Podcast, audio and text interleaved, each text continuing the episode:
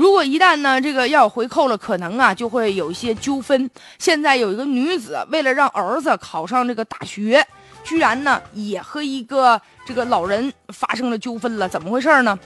在上海啊，有静安区人民法院就披露了一起呢遗产诉讼案。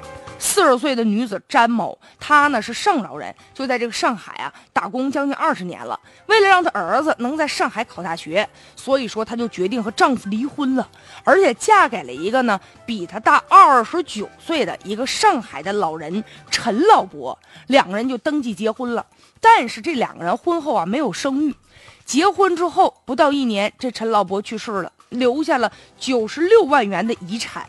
而且这个陈老伯去世之前没有设立任何的遗嘱，这个陈老伯呢，他生前呢也没有子女，膝下没有子女，所以说他去世了之后，这个女的就和这个老伯的弟弟妹妹之间，就为了争夺这九十六万的遗产，就打起了官司了。这詹女士就认为了，说我和这个。陈某，我们俩就是登记了合法的夫妻关系、婚姻关系，所以他全部的遗产都应该由我来继承。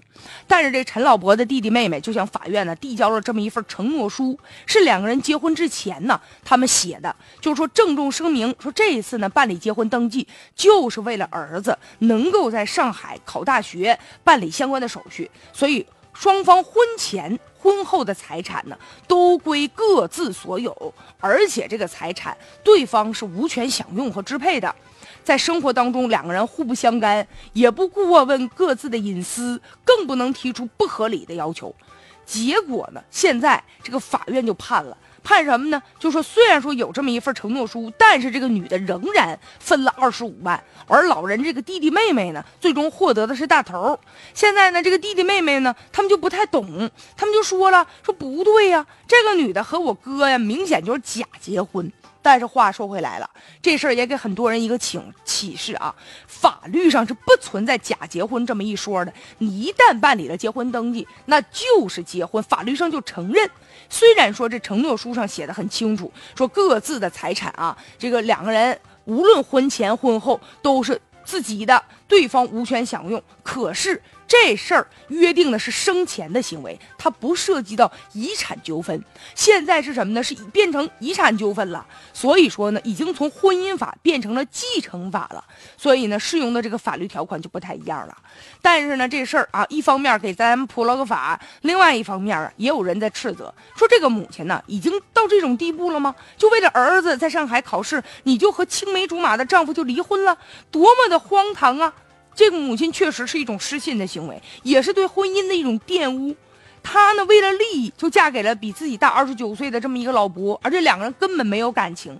但话又说回来，咱们想一想，这个母亲为什么要让儿子在上海高考？